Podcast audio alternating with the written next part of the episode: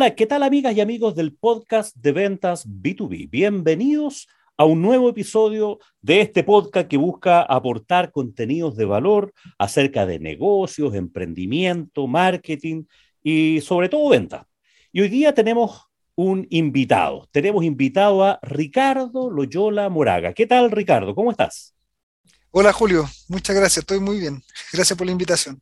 Qué bueno, qué bueno. Bueno, Ricardo es de profesión ingeniero civil industrial de la Universidad de Chile y además posee dos maestrías, un magíster en gestión de empresas en la Universidad Federico Santa María y también es magíster en innovación en la Universidad Adolfo Ibáñez. Su trayectoria profesional la ha desarrollado en cargo de ejecutivo en diferentes organizaciones, tanto del sector público, privado y ONGs. Actualmente fundador y consultor de Sinapsia, donde facilitan el desarrollo de innovación y la dirección estrategia en organizaciones. ¿Qué tal la presentación, Ricardo? ¿Está bien? ¿Falta algo que agregar? ¿Algo no dicho? No, creo que está todo bien. tengo alguna experiencia en, emprendimiento, pero, pero fallidos. ¿Ya? Eh, y ahora tengo un par de emprendimientos que avanzan lento porque me dedico a otra cosa, me dedico a la consultoría. Oye, y, ahí, para meternos derechamente en lo que, acaba de decir, me la dejas dando bote como para hacer el, para hacer el penal. Po. Oye, ¿qué, qué, ¿por qué esta, esta cosa de emprender cuando uno tiene otras actividades? Pasa esa, esa, esa mezcla en que uno no avanza en los emprendimientos, porque claro, hay, hay otras actividades que van, o, o como empleado, o como consultor, que nos van ocupando nuestros tiempos. ¿Lo ves así? Sí, lo veo así. tiene que ver un poco con los focos que uno le pone. ¿eh? Creo que, ese es un, pesar que uno tiene de, abordar a veces muchas cosas, eh, pero, y de no soltarlas muchas veces, pero, pero claro, uno, uno va administrando la forma de, abordar eh, las distintas temáticas y la forma en, la, cual yo resolví esto es que los emprendimientos que tengo los veo como, como consultorías también. y en ese sentido le dedico horas bien focalizadas para que avancen, pero claro, si me dedicara 100% avanzarían de otra forma, pero, pero mi decisión está ahí, en, abordarlos de una forma estructurada para mí, que me permita enfrentar esos emprendimientos, pero de manera acotada y muy en línea con lo que hago, que es consultoría, que se basa en dedicación de, horas. Claro, claro.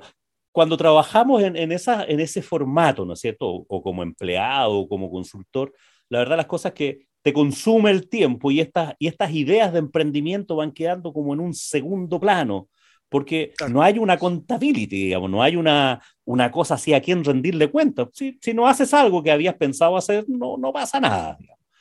Pasa eso, ¿no? Pasa, pasa, pasa muchas veces. Eh, mira, yo, yo, yo creo que mi, mi, principal emprendimiento es donde trabajo hoy en día, que es mi empresa, Sinapsia, eh, que hago consultoría para otros, para aportarle valor a otros. Eh, y además tengo un par de, ideas de negocio que están en, etapa de prototipo, estamos testeando, eh, y las veo como de esa forma, pues es un proyecto más, entonces lo puedo meter dentro de, como, un servicio, solo que no, tiene retorno en el corto plazo, y es la forma que resolví de abordar estos emprendimientos, que son ideas que, surgieron, que, o sea, problemas que surgieron y que, y que vi valor y, y, con distintos socios empezamos a trabajar. Buenísimo. Claro, si uno la pone en el pipeline de, de, actividades, van quedando, uno las va chuteando, las va pateando para más adelante, cuando tenga tiempo, entre comillas. Bien, claro. bien. Oye, oye, eh, Ricardo, tú te estás dedicando en la consultoría a temas de estrategia de empresa y de innovación. ¿Combinan esas dos cosas o son temas separados? Mira, e, e, esto es bien interesante porque yo me dediqué siempre a la estrategia. Eh, en todos los cargos que tuve hasta hace unos 5 o 6 años atrás, un poquito más diría yo, eh, siempre fue en temas estratégicos, planificación estratégica, control de gestión, eh, procesos corporativos. Entonces, muy tema, mucho, mi, trayectoria era de la estrategia. Y estudié el máster de innovación, que que de alguna forma me, revolvió mi cabeza eh, y me dijo, eh, mira, tenéis que ser más hippie, tenéis que salir a la calle, despeinarte un eh, de, despeinarme un poquito y, toda la estructura que te da la estrategia eh, como que no sirve mucho al, inicio de un emprendimiento o de un tema de innovación. Sirve para enfrentar la innovación, y eso ahí podemos profundizar un poco más en, ese tema, pero, pero, pero al principio cuando yo renuncié y me empecé a dedicar a esto 100% a la consultoría, dije, ¿cómo combino esto que me encanta, que es la innovación, con la estrategia? Que, que es lo que, lo, lo, que, lo que puedo vender como trayectoria laboral. Y al principio no me fue fácil unirlo, porque en el mercado están bastante separados. Es como o te dedicas a, a, desarrollar estrategia o te dedicas a la innovación. Pero en algún momento, y de hecho no, no, fue algo más evolutivo, me di cuenta que eran perfectamente unibles. Y, y, de hecho ahora lo que digo es que hacemos innovación estratégica, entendiéndola como que la estrategia, cuando uno tiene definida una estrategia, ir de A a B en, en, en la organización, cuando uno le mete innovación, metodología de innovación, un proceso de innovación, la estrategia se desarrolla de mejor forma, agrega valor eh, mayor, significativo, eh, tiene, tiene muchos muchos elementos positivos. Entonces dije, ya, por ese lado está cubierto, pero falta la otra mirada de, la innovación, que, que, ahí el cuestionamiento que tenía era como toda esta estructura estratégica, sistemas, procesos, indicadores, que al principio uno dice, ¿cómo parto con eso si, tengo que partir identificando el problema. Pero me di cuenta que, incluso ahí hay un foco. Hay un foco de intención del emprendedor, del innovador, eh, o, la innovación dentro de una organización, hay algo por resolver. Y eso es estratégico. Un dolor que no está resuelto, eh, el querer resolver ese dolor, eh, tiene una intención estratégica y un foco que, es estrategia. Entonces ahí dije, ya, esto está alineado y, por lo tanto ambos conceptos o temáticas se complementan muy bien y ahí me sentí tranquilo con mi trayectoria profesional y con lo nuevo y eso es lo que he estado haciendo últimamente de, navegar en ambos en ambas temáticas y, aportar valor en, ambos en, ambas. Oye, ¿y cómo, cómo se hace? A ver, primero, ¿cuál es el dolor? ¿Cuál es el problema? ¿Cuál es la necesidad ¿Qué resuelves con tu empresa en el tema estratégico y en el tema de innovación?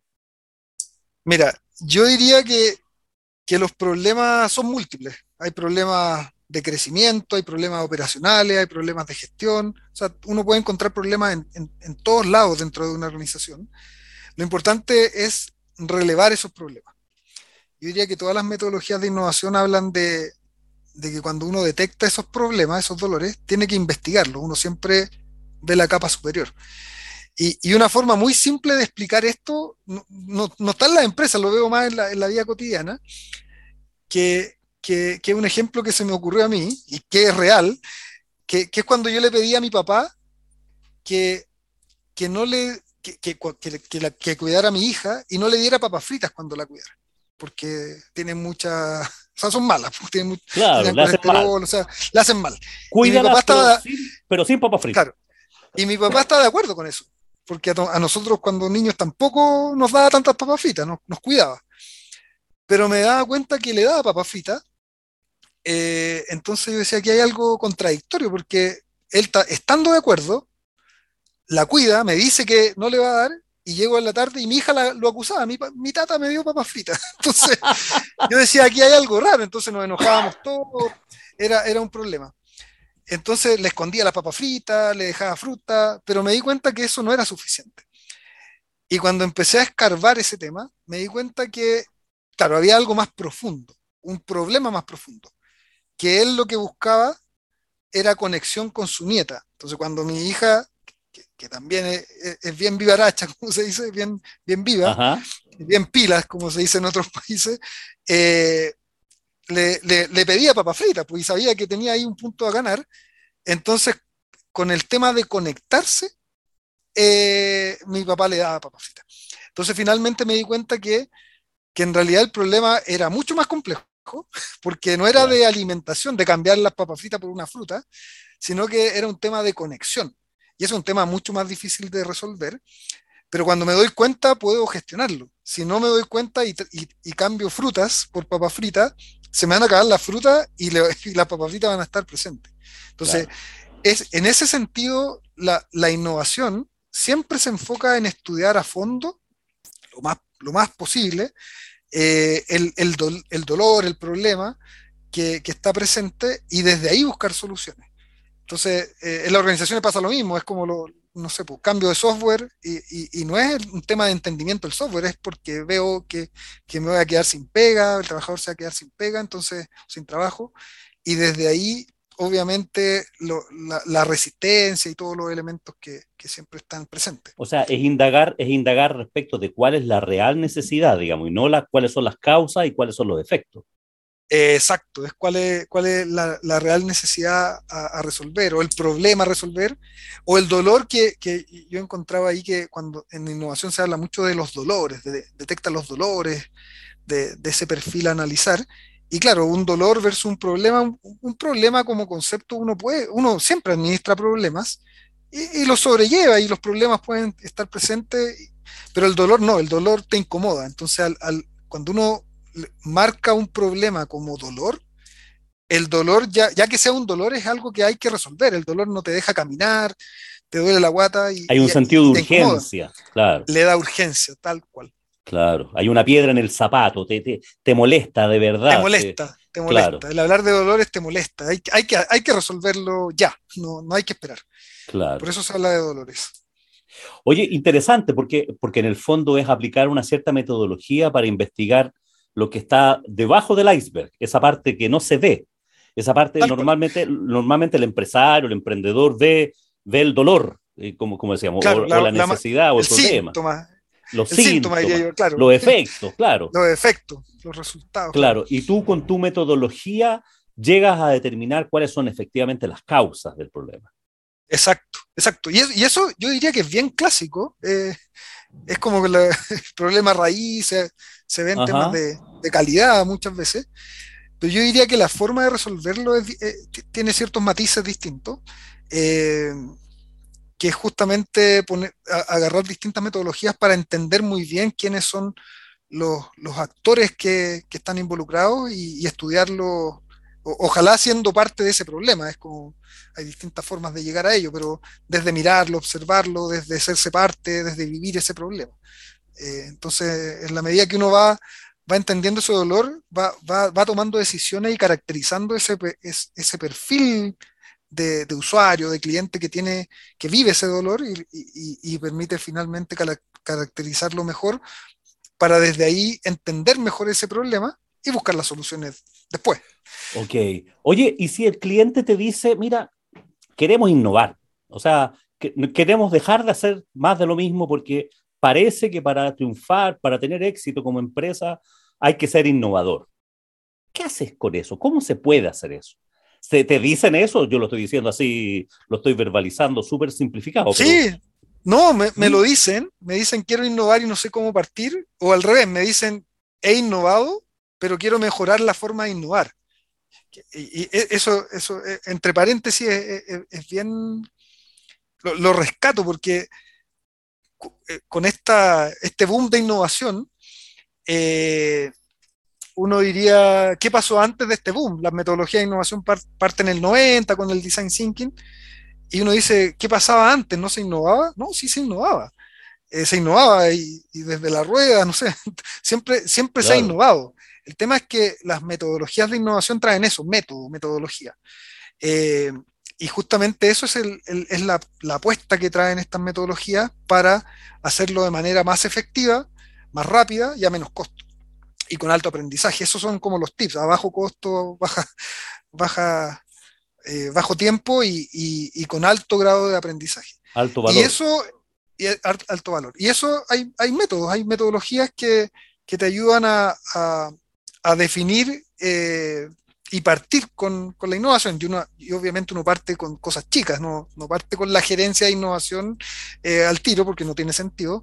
Hay que partir gradu, gradualmente con problemas reales, eso, eso es vital. Eh, ahí yo lo conecto con la estrategia. Si, si no está en la estrategia de la empresa, como la innovación está en espacios inciertos, de incertidumbre, que nadie quiere estar, Claro, si no, si no me duele, ya viene el, tema del dolor, si no me duele y es relevante para la empresa, para la, organización, no voy a poner las fichas para superar ese problema, para descubrir eh, esas dificultades y por lo tanto tiene que ser un dolor real, tiene que estar eh, en la estrategia de la empresa, de la organización, eh, y ahí eh, el, proceso metodológico ayuda a resolverlo.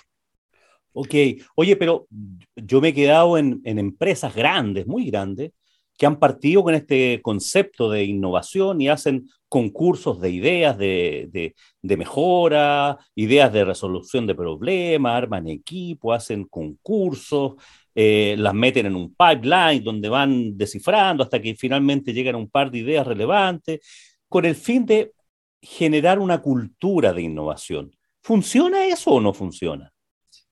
Yo diría que es una parte. Eh, eh, el levantar ideas es, parte vital, o sea, no, quiero ningunear las ideas, pero la, la, innovación no está en la idea, está en la implementación. Eh, y la implementación está asociada a un problema. Entonces, obviamente es algo que tiene que estar, o sea, la, idea cuando, cuando uno tiene diagnosticado el problema, eh, eh, hay, que, hay, que, hay que tomarlo. las, múltiples ideas, y ojalá las más locas, eh, que a priori no se pueden implementar, ojalá surjan esas ideas, porque eso explora espacios distintos de cómo resolver esa idea. Entonces, eso, eso es vital. Y obviamente aporta a la cultura, quizás no, no, no, no en su plenitud, pero aporta que más gente participa porque la innovación tiene mucho de participar. De hecho, cuando yo te decía eh, explorar el problema, eh, y también se da en la parte de la solución, eh, pero al, explorar mejor el problema uno lo hace con los, con los clientes, con quien vive ese, ese, ese dolor. Entonces, ¿cómo lo involucro? incorporando al cliente. Y ahí también tengo otro ejemplo que, que, lo he visto mil veces. ojalá, y, esto sin ningunear a ninguna de, la, de, los, de los roles dentro de una organización, pero ojalá el informático se ponga de acuerdo con el comercial o el de operaciones en un proyecto tecnológico que le pide operaciones o el área comercial, por decir un ejemplo solamente, y, eso sucede, fluye.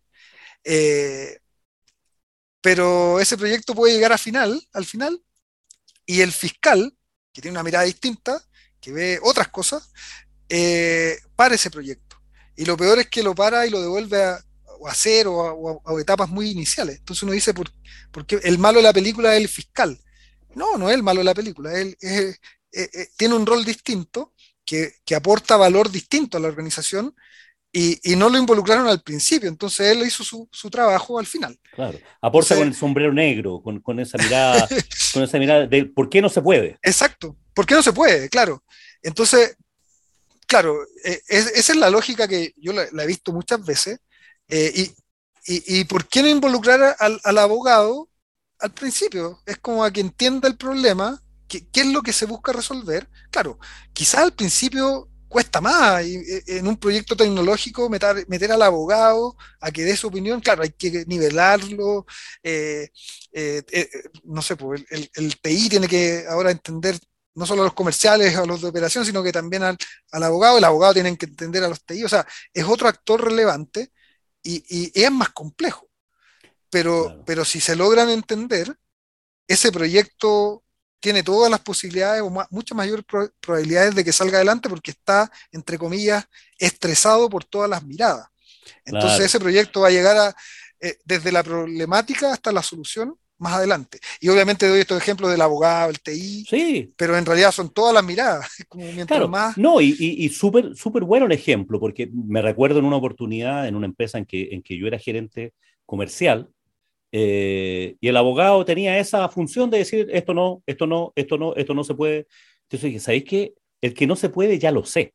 Lo que quiero es que tú me digas cómo lo pudiéramos hacer, cómo se puede porque el no se puede es como una, es como una función muy básica. Eh, o sea, con todos los merecimientos y entendiendo que ese es el rol, a mí no me sirve el no se puede. Me serviría mucho más el decir así no se puede y de esta forma sí se podría. Sí se puede. Claro. Entonces, claro, hay, hay, un punto, nadie está obligado a lo imposible, ¿no? Pero, pero, pero claramente hay que buscarle esa cosa más más de innovación y más, más creativa. Y aquí se me juntan dos temas, digamos, en el, en el tema de la, esta confusión, o, a lo mejor no es confusión, es parte del tema, ¿dónde parte la innovación, donde parte la creatividad, son parte de lo mismo, son cosas distintas, porque hay, hay personas, eh, por ejemplo, en las agencias de publicidad, que tienen el rol, su cargo es ser creativo. O sea.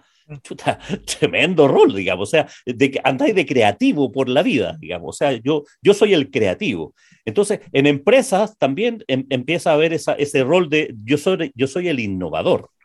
¿Cómo, cómo, cómo hacemos eso eh, en, en, ese, en esa materia? Un poco más académicamente, quizás. A lo mejor me estoy yendo muy en la academia. No, no, no, yo creo que es académico y práctico a la vez. O sea, eh, está estudiado, pero también se da en la, en la práctica cotidiana. Yo creo que aquí esta, esta pregunta tiene hartas respuestas, la verdad. Una que se me ocurre y para que no se me vaya, eh, es que, claro, están los creativos y los no creativos. Entonces, por alguna razón, yo no podría filosofar al respecto del sistema de enseñanza, del sistema de trabajo en el cual vivimos, donde la creatividad se, va alejando del, del quehacer. Eh, y, hoy en día está un poquito más valorado. Eh, incluso hay experiencias también de, cómo eh, en algunas industrias creativas es más fácil innovar desde la creatividad, desde el espacio de lo nuevo, pero quizás le falta la gestión. Entonces, cómo se complementan estos dos mundos tiene, una mirada muy interesante. Ahora, eh, eso, eso respecto a, la, a, que no somos creativos y tenemos, a veces nos encasillamos en eso, y, de repente si somos muy creativos y, nos falta explorar un poquito más ese espacio, eh, o, o cuándo somos creativos y cuándo no somos creativos. Eh, entonces, tiene que ver mucho con, cómo se generan esas situaciones. Ahora, yo lo veo como que, como que la creatividad es, un fundamento, o sea, es un elemento fundamental en el proceso de innovación. Eh, yo, a grandes rasgos veo la, innovación como un gran proceso iterativo, pero que tiene esto de, de entender muy bien el problema y, y, de una vez que uno hace eso, que, que no es tan lineal, es, está, es más gris, es más, más iterativo, uno va y vuelve, eh, pero, pero entendiendo mejor el problema puedo buscar mejores soluciones. Y en esa búsqueda de mejores soluciones, la creatividad es, fundamental, en el sentido de que si, si, busco más de lo mismo, voy a encontrar lo mismo que hacía antes. Entonces no voy a explorar espacios distintos. Eh, y ahí la creatividad eh, tiene, tiene un rol fundamental en ese sentido, en, en, cómo encuentro esos espacios, en cómo eh, busco eh, eh, que esos espacios tengan sentido para este problema que estoy desarrollando o, para esta solución que está atendiendo a ese, a ese problema, a ese dolor que, estamos buscándole una solución.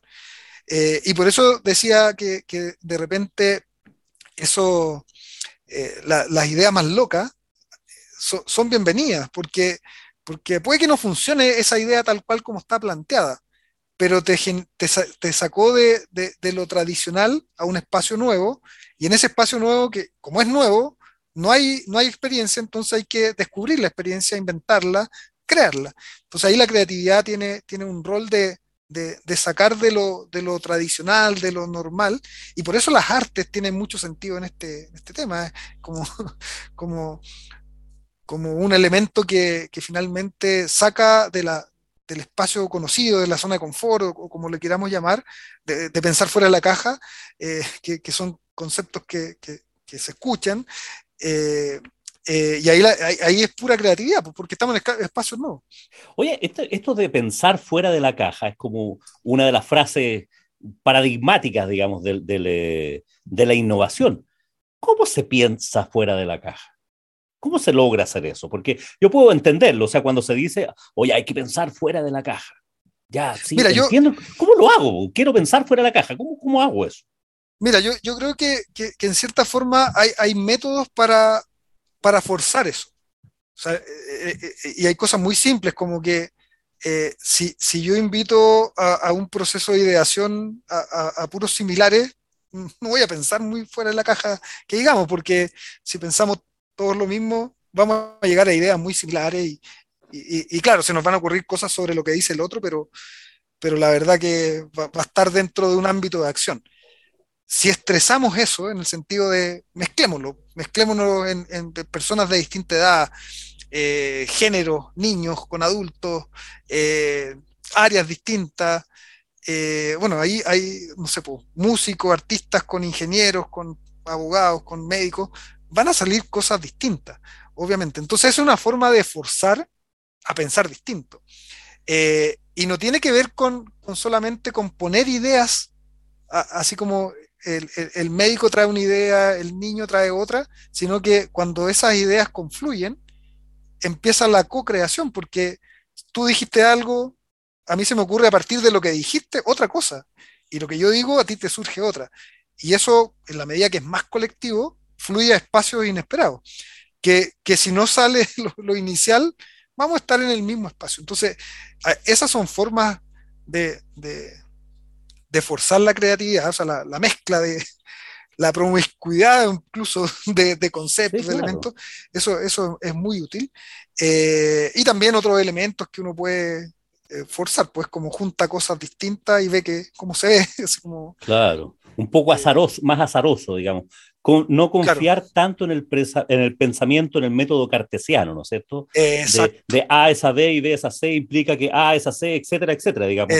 Muy, ingenieril, digamos, sino que muy ingenieril. Darse, darse permiso para pensar en forma distinta. claro, sí, sí, en realidad eh, este, este, tema de pensar fuera de la caja, ser más creativo, esto brainstorming, de, en fin, un montón de, recetas, por decirlo así, de, mezclarse con gente distinta, claro, es, es, una, es una forma de llevarnos a un pensamiento no lineal, un pensamiento un poquitito más eh, fuera de la caja, digamos, más, menos, menos predefinido. La gente, la gente con formación ingenieril, eh, con, formación contable, con formación en procesos, tiene esa, esa cosa lógica, digamos, de, que tiene que llegar a soluciones más o menos predecibles. Eh, eh, entonces, los métodos habitualmente son más o menos los mismos. Algunas fórmulas matemáticas, metamos la inteligencia artificial, metámosle, metámosle analítica de datos, metámosle esas cosas, pero tienen lo que tú decías, más o menos una misma, una misma secuencia. Oye, Ricardo, y, y en tu consultora, eh, ¿cómo, aportas, cuál es tu propuesta de valor eh, respecto de una empresa que quiere contratar los servicios de consultoría para una planificación estratégica o para una nueva definición eh, de, innovación estratégica? qué, esperaría encontrar en ti, en, esa oferta de, valor tuya, digamos? ¿Qué, podrías prometer a, la empresa? Mm. una, son, un par de cosas. Eh, uno que, nos basamos en, metodología, es como, como que no, o sea, adaptamos, eh, somos flexibles, eh, tratamos de hacer ajustes a la medida, pero, pero hay una metodología base y, tratamos de que, de que la metodología sustente el, trabajo a desarrollar. Eso, eso para, nosotros es un valor porque da cierta certeza. Eso por un lado. Lo otro es es que eh, lo estamos haciendo de forma distinta, estamos innovando. Eh, entonces, por ejemplo, eh, esto de mezclar la estrategia y la innovación, que yo diría que cada vez se da más, lo he visto más, pero no es, no es habitual. Es, como levantar un proceso o definir un indicador o definir el propósito. muchas veces era en una gran mesa, todos conversando, entonces lo que uno quiere hacer es eh, es ganarle la opinión al otro. Es como, ah, bueno, aquí las técnicas de innovación, que son mucho más ágiles, colectivas, composite, parados, dibujando, bueno, eso, eso ayuda un montón porque es mucho más rápido, es más entretenido eh, y el consenso se da mucho más simple. Yo siempre digo, es como, si yo estoy en una mesa y hay 10 personas y cada uno tiene, no sé, un minuto, son 10 minutos y, eso agrégale, multiplícalo por lo que sea y va a tener muchos minutos. Pero en la medida que, los otros están hablando, yo estoy pensando en que, lo que yo voy a decir. Claro. Eh, entonces, no estoy escuchando al otro. Entonces, cuando uno lo hace de forma distinta, en un, ejercicio más participativo donde todos están aportando a la vez, ahí está la agilidad, o parte de la agilidad, eso ayuda a que sea más rápido. Y lo tercero, que, nos, eh, bueno, la, consultoría tiene un poco eso de que uno está con un, pie afuera y un pie adentro. En ese pie adentro, nosotros estamos comprometidos, nos ponemos la camiseta, que esto probablemente lo, hacemos muchas, muchos, eh, pero, pero también estamos afuera mirando a otros. Pero una de las cosas que hacemos en, este, en estos dos pies eh, es decir las, las, cosas como, como las vemos. Y, y, eso implica que a veces decimos cosas que, que no gustan. Es como, creemos que esto está mal. Eh, y, y, si nos implica perder un negocio porque, porque eso, porque es lo que vemos, eso es parte de, de, las consecuencias que, que, tenemos que asumir, pero creemos que es mucho más, eh, bueno, de partida sustentable, pero es una consecuencia, eh, que, que, es lo que corresponde. No, no vamos a decir que sí a todo, vamos, a, vamos, a, vamos a, decir lo que, lo que estamos viendo. Y eso que no, sé si otros lo hacen o no, porque no, no me comparo de esa forma, pero es algo que nosotros lo tenemos incorporado en la, en la propuesta de valor eh, y por eso trabajamos con, con, con consultores que, que, tenemos, hemos desarrollado eh, relaciones de largo plazo, de confianza entre nosotros.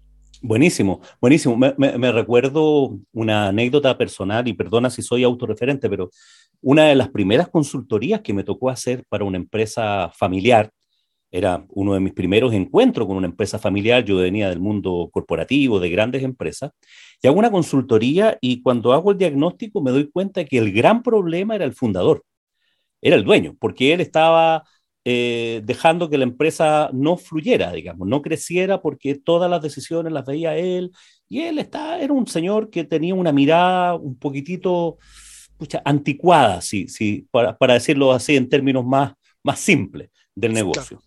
Y cuando me pidió el informe, el entregable, yo le dije, mira, aquí tenemos un problema importante y el problema es usted. Usted es parte del problema. Y se lo dije de una manera así, mientras se lo decía, yo te digo, eh, tiritaba porque estaba, todo el cuerpo. Estaba, claro, estaba nervioso porque, para decirlo, se produjo un silencio, que estaban los hijos ahí eh, de, de, este señor, que era, de nuevo, una empresa familiar, era la segunda generación, y em, estaban todos, estábamos todos de acuerdo en que eso era así, pero nadie se había atrevido a decírselo. Y este caballero se echa para atrás y me mira y me dice, ¿sabes qué? Te agradezco mucho lo que estás diciendo, porque yo tengo plena conciencia que yo soy parte del problema, pero nunca ningún consultor me había dicho eso. Todos querían escuchar, o sea, querían decirme lo que ellos creían que yo quería escuchar. Entonces, claro. me, me, me, llevaban, por decirlo así, oye, de, decían cosas que para mí fueran agradables, o ellos sentían, pero yo sentía que no estaban haciendo un buen trabajo, porque tenían que decirme en algún momento que cómo me sacaban a mí del proceso. Yo lo único que quiero es eso.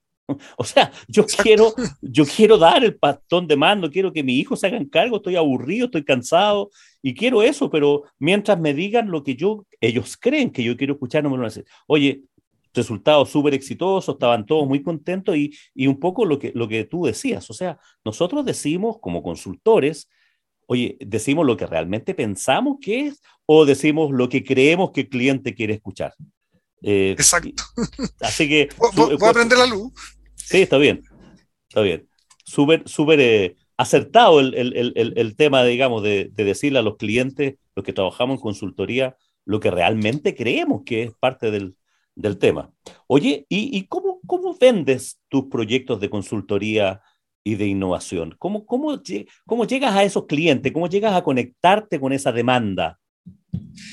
Eh, sí, mira, es interesante. En general, las la referencias, como, que, como que aquí, como, entramos a la casa, a, lo, a lo medular de, la, de las organizaciones, eh, hay, hay, un tema de confianza que, que, es muy fuerte, muy, muy, muy fuerte.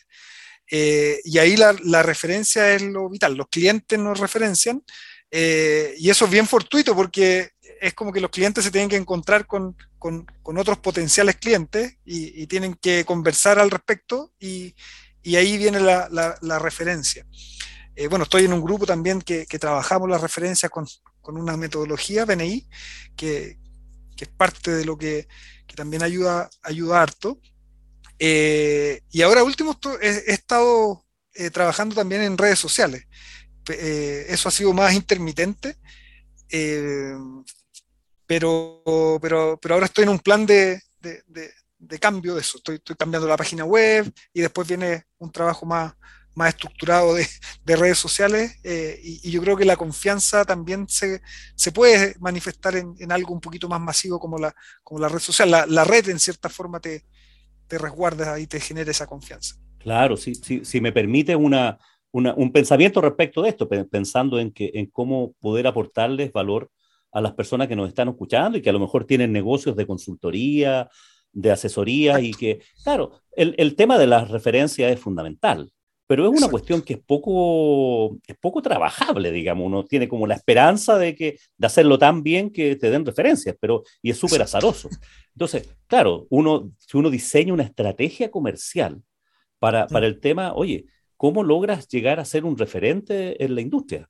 Y eso tiene que ver con cómo aportas contenido de valor, cómo te haces más conocido, y eso tiene que ver con, con desarrollar una estrategia comunicacional que haga que las personas cuando necesiten una consultoría estratégica, una consultoría en innovación, oye, piense en Ricardo Loyola digamos, o, en, o, en, tu empresa, tenga, tenga alguna marca. Entonces, desarrollar ese posicionamiento requiere eh, también desarrollar una estrategia comercial, o sea, dónde sí. quiero ir, cuántas consultorías quiero hacer, cuál es mi segmento objetivo, cuál es mi nicho cómo, cómo, cómo llego a ello, usar mejor, no sé, las redes sociales, LinkedIn particularmente, eh, para este tipo de, de, modelos, pero, pero es una cuestión que, que, que, se, que se debe desarrollar, entendiendo Así que es. la referencia y los referidos son fundamentales, son súper importantes, pero, pero es una cuestión donde hay poco que hacer en gestión. O sea, puedes hacer cosas, puedes pedirles incluso que te recomienden, puedes claro. desarrollar un, un, una metodología, pero eso tiene tiene un marco de acción, una forma de multiplicarlo eh, bien acotada, bien acotada. Entonces, no sé, empresas como, por decir, McKinsey, que es la consultora más importante en el mundo, claro, los tipos hoy día tienen una red y, y cualquiera que escucha McKinsey dice, chuta, se imagina eh, grandes consultorías, grandes asesorías y grandes precios también.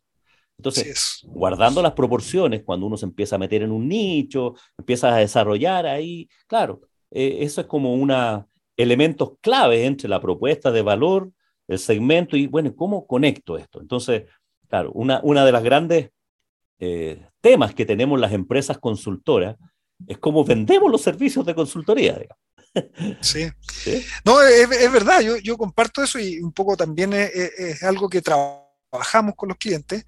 Eh, quizás no, no, no, no, en todos los elementos, pero, pero sí la, la estrategia tiene mucho de, de, estrategia comercial. Es como si, si, si, si yo genero una estrategia de, de un producto, un servicio, eh, eso hay que comercializarlo. Y, y, y lo, lo, los errores que siempre caemos caemos porque yo los he cometido mil veces y a veces me veo inserto en ello, eh, es que no, esto es, es, genérico para todo el mundo. Y, y no, pues no lo, los productos no, no, son genéricos para todo el mundo, sino que son para segmentos bien específicos. Eh, y, y, ahí viene de nuevo lo, lo, de la necesidad, es como la necesidad no es, es específica, ¿no? es, independiente que, que, que, se vea más masivo. Eh, claro. Es más específica y hay que descubrir ahí quién, quién es el real eh, usuario, cliente. Y eh, corre lo mismo que, que para, que, para, las asesorías que uno hace a las empresas. Oye, identifica los dolores de tu cliente, identifica exacto. quién es tu buyer persona, quién es tu comprador ideal, cuáles son los problemas exacto. que resuelve. Eh, y por el otro lado, cuál es tu propuesta de valor, cómo lo resuelves, cómo te diferencias de otras exacto. empresas que dicen que hacen lo mismo. Entonces viene todo el tema de la especialización, ¿no es cierto? Los generalistas, etcétera, etcétera. Digamos, eh, también resuelve un tema estratégico de la empresa que se dedica a hacer asesoría estratégica. Que, que es como... yo, yo, a eso le llamo metodología. Claro. Eh, para mí eso es, es enfrentar el, el, el, cómo tú desarrollas, no sé, tu estrategia comercial con metodología. Es como, hay claro. segmentación, hay, hay eh, target de cliente, hay posicionamiento, y después hay un diseño para llegar a, a, a ese público definido. Entonces, no, no es azaroso. No Porque es uno azaroso. llega distinto uno llega distinto a cada cliente, ¿no? Claro, claro. No, pero, pero particularmente eh, aquí, aquí pasa algo bien especial, digamos, y, también lo digo de, de, de, cosas que a mí me han ocurrido en este mundo de hacer, de hacer asesoría, hacer consultoría, que uno receta a los clientes modelos, metodologías para hacer su planificación estratégica, planificación comercial. Oye, hace eso. Y cuando uno dice, bien, ¿y cómo lo estoy haciendo yo? En mi negocio, en mi empresa, claro. No siempre funciona igual. Sí, pues uno, uno, uno aplica poco de eso. casa herrero, cuchillo, palo. Casa herrero, cuchillo, palo. Sí, aplica. Siempre, siempre cabe. Absolutamente, absolutamente. Conversaba con un tipo, un, un, eh, un profesor de ventas, que, se dedicaba a hacer cursos de venta, clases de venta, cómo vender, y era bastante exitoso, bien potente. Sin embargo, un día conversa conmigo y dice, yo no sé cómo venderme. o sea, yo le digo a todos cómo vender su producto y toda la cosa, y yo no sé cómo venderme, porque necesito trabajar más, necesito hacer más capacitaciones de venta. Y bueno, estuvimos conversando un rato y, tenía que ver con aplicar en él eh, lo mismo que estaba predicando. Entonces, claro, quizás ahí lo, que, lo que hace falta, y un poco volviendo al, inicio de nuestra conversación, no hay este como accountability, no hay este como rendirse cuentas uno mismo. De, de, planes estratégicos, metodologías de venta. Y lo otro que, que, yo observo que le falta mucho a las empresas de consultoría es que no hay alguien que se dedique y que esté, que se levante pensando en a quién le va a ir a vender. Normalmente estamos muy orientados a la solucionática, a la solución, y estamos metidos con el problema del cliente y, lo que vamos a hacer con el cliente, pero no hay alguien del equipo que esté pensando y cómo consigo más clientes. ¿A quién le, cuento? ¿Mm? Yo, yo, creo que eso tiene que ver con, con, con, el, bueno, uno con el tamaño de las organizaciones. Organizaciones más chicas, obviamente, se concentra mucho el que hacer en pocas personas y esas pocas personas tienen que hacer mucho.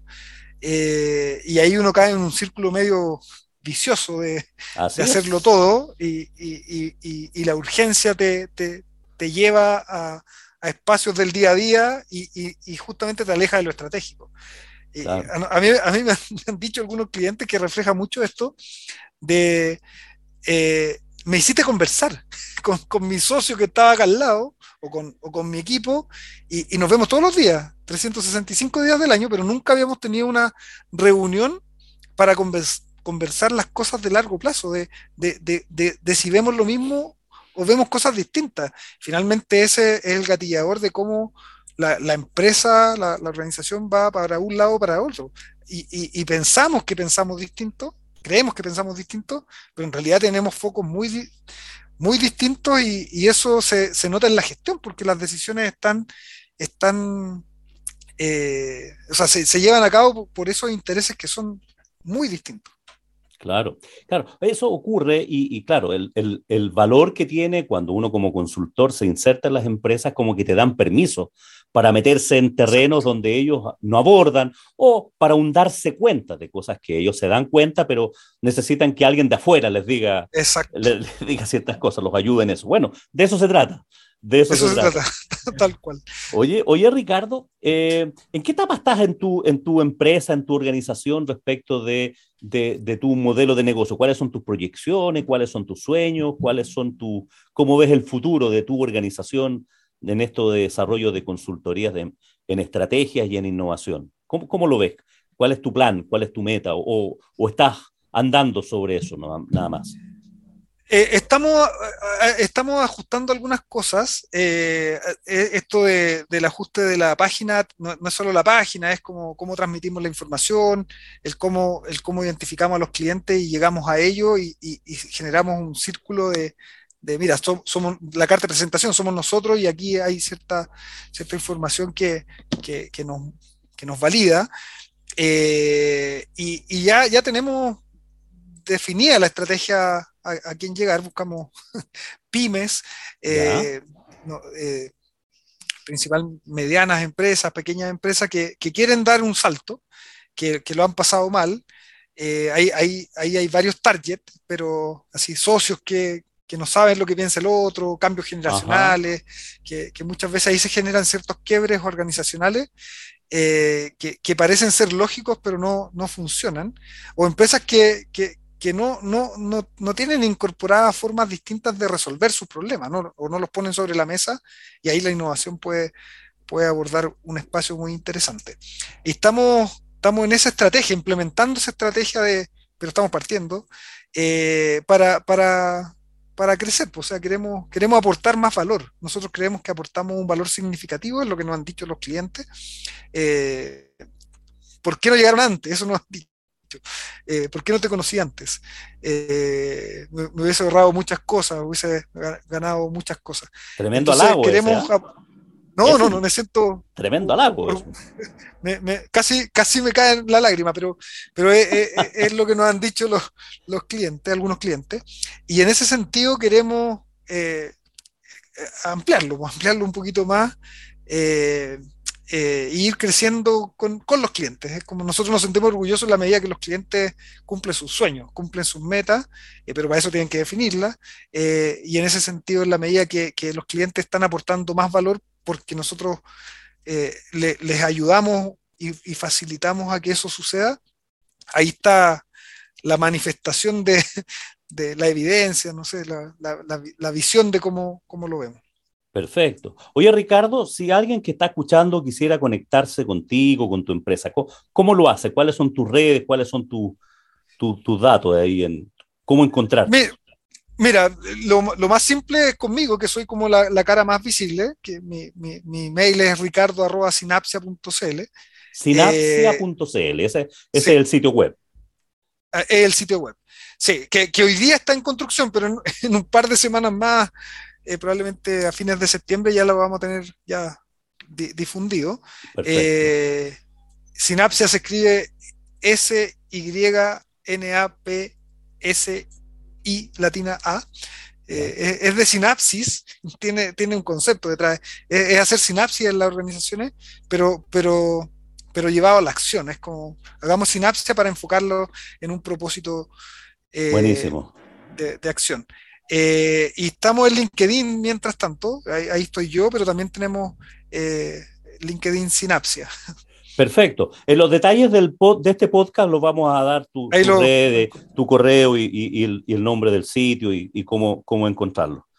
Oye, perfecto. Sí, y, para ir terminando, Ricardo, si, si tú tuvieras que darle algún consejo a alguien que está pensando en partir en este mundo de la innovación, en el mundo de la consultoría estratégica, ¿qué, qué debería hacer esa persona para partir en este mundo de la consultoría estratégica y de la innovación?